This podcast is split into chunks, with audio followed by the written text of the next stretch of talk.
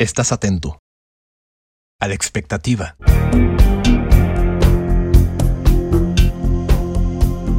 Intentas mirar algo, pero no distingues nada. Todo es oscuro. Sentado en tu butaca, tu estómago advierte un hormigueo. Cosquillas extrañas en ti. Súbitamente, del piso emergen camas. Es inevitable no percibir cierto erotismo en una coreografía con mujeres moviéndose sensual e intensamente. Y entonces,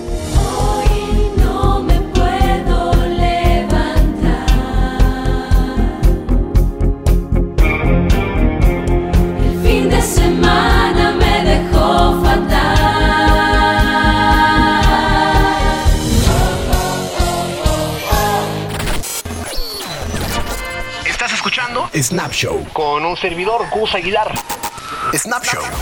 Conocemos a Mario y a Colate, dos amigos que dejan su pueblo y deciden vivir en la ciudad para convertirse en grandes estrellas de la música en Madrid. Hoy no me puedo levantar es el nombre de este musical cuyo título se tomó prestado del primer disco de Mecano lanzado hace 39 años en 1981. Es decir, la primera canción y el primer éxito del grupo y el álbum de consolidación que universalizó el nombre de Mecano. Mecano es sinónimo de música mística, un grupo disruptivo para su época. Canciones extrañas, dignas de ser descifradas. Una noche de resaca al tratar de despertar. Mecano es el grupo en español que más discos ha vendido en la historia, más de 25 millones. Se formó en los años 80, la época que se denominó como la movida madrileña. Pongámonos un poco en contexto. La movida madrileña fue un fenómeno artístico-social que ocurrió de manera espontánea en una España que empezaba a dejar atrás el franquismo. Transmite Radio Nacional de España en conexión con todas las emisoras españolas. Su Excelencia el Jefe del Estado, Generalísimo Franco, ha fallecido. Fue una manifestación juvenil multicultural. Las canciones de Mecano responden literalmente a esa necesidad de descargarse y de significarse.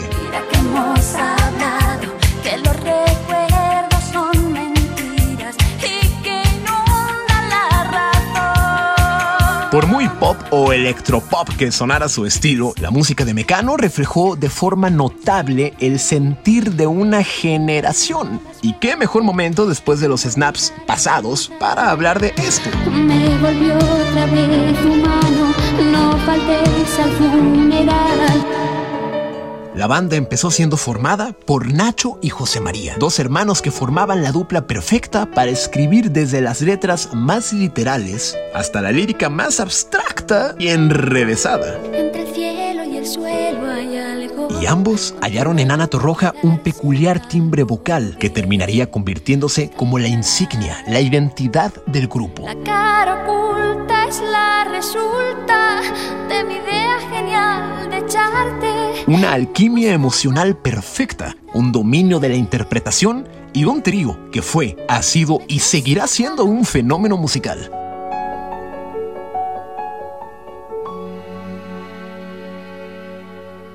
Seamos sinceros, Mecano podrá encantar o desencantar, pero nadie puede negar su impacto social. Hoy no me puedo levantar no cuenta la historia de Mecano, pero sí contiene los éxitos más grandes del grupo. Y con las canciones forma una historia ubicada en la época de los 80.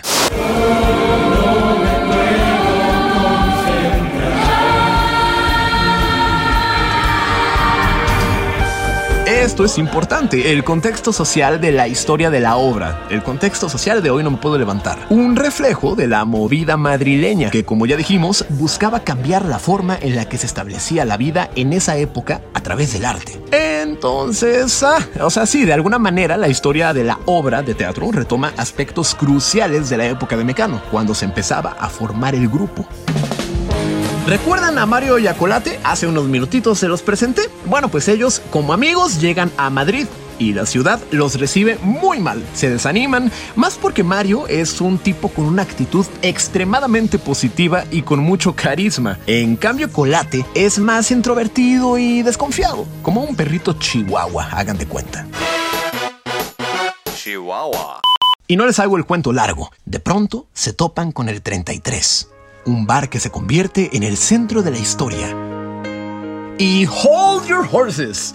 Ok, por supuesto que no voy a spoilear nada, pero como cualquier gran historia, hay una historia de amor. Y en Hoy No Me Puedo Levantar, la historia de amor inicia en el 33. Mario conoce a María. Mario y María.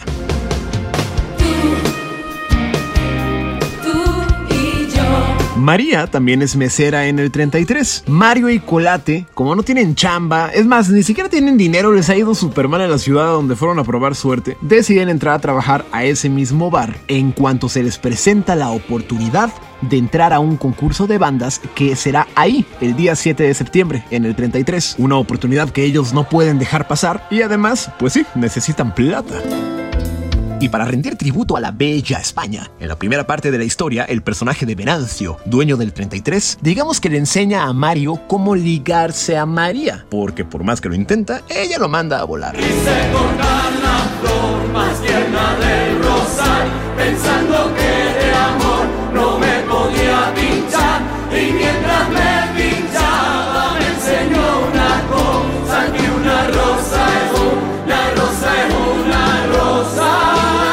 rosa es una rosa es un número con tintes de flamenco, donde Mario entiende un poco mejor cómo conquistar a María gracias al buen Venancio. Una rusa es una rusa. Por otro lado, la evolución de Colate probablemente sea para mí la más interesante y la más intensa. Este personaje lo vemos cantar desde Quédate en Madrid hasta Barco a Venus.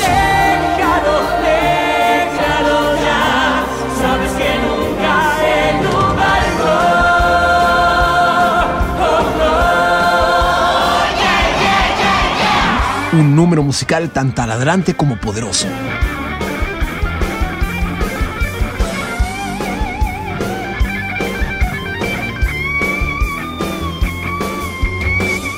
Érase una vez una ciudad que quiso cambiar de color, una fecha llena de promesas y un muchacho cargado de ilusiones. La ciudad era Madrid, la fecha 1981 y el muchacho es Mario.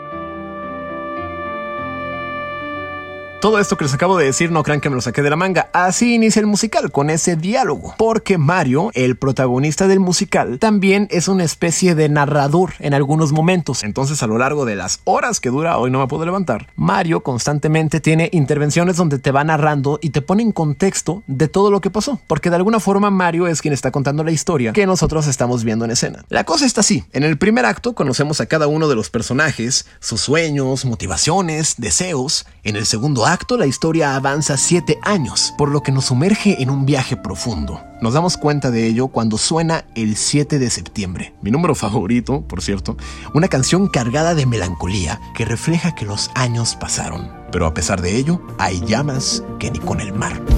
Misma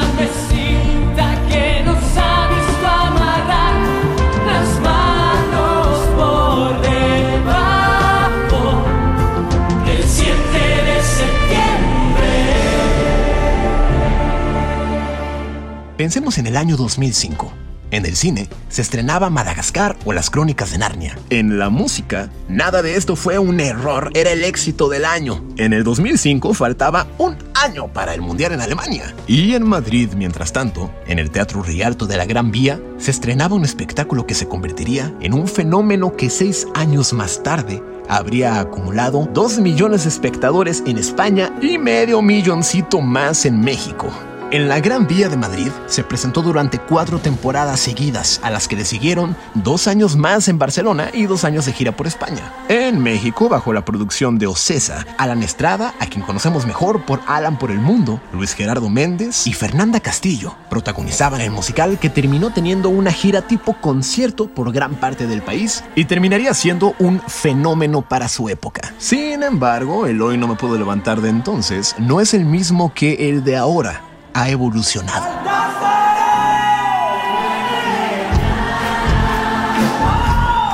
En México se reestrenó en 2014, ahora bajo la producción de Alejandro Gou. En 2015 volvió por unas semanas y en 2017 remató con una temporada más, cerrando así el ciclo. Y de pronto, ¡pum! en 2020 nos enteramos que regresa una vez más a México, por última vez, bajo el lema Hoy no me puedo levantar hasta siempre.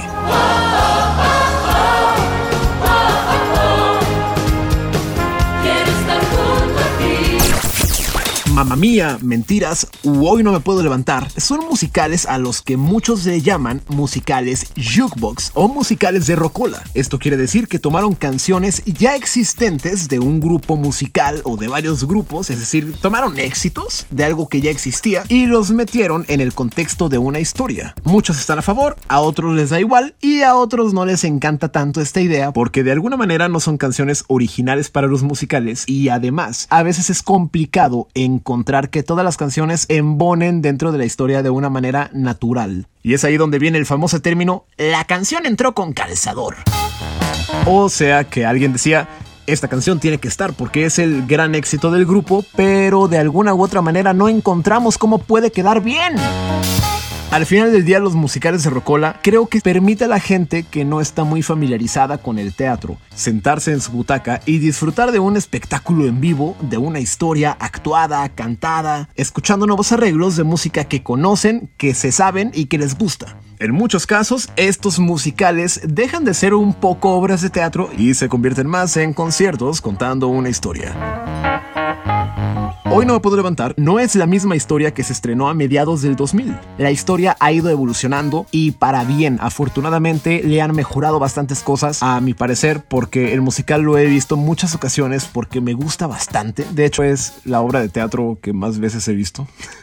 Gracias por cierto a mis papás por patrocinarme algunos boletos.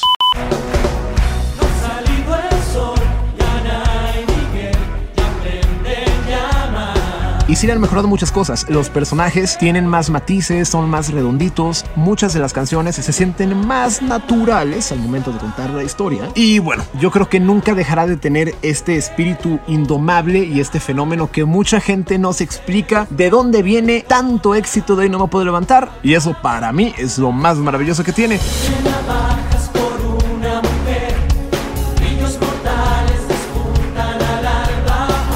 Lo personal la considero algo más que una obra de teatro. Es un espectáculo, un viaje que te lleva desde Hawái y Bombay hasta el mundo de los muertos. Y los muertos aquí lo pasamos muy bien, entre flores de colores. La amas o la odias, pero créanme que te cambia la página. Y el cielo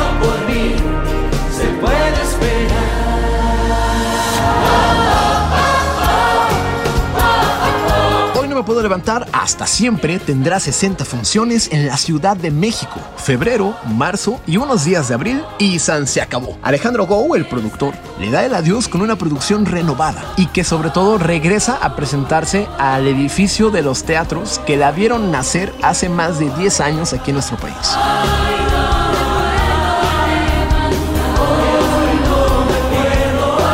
Ocurre cuando combinas una historia con coreografías enérgicas, tecnología de punta y con las míticas canciones de un grupo que lo cambió todo en su época? El resultado es un espectáculo que nos cuesta tanto olvidar y que la fuerza del destino nos hará querer vivirlo una y otra y otra y otra vez. Snap Show. Con un servidor, Gus Aguilar. Snap Show.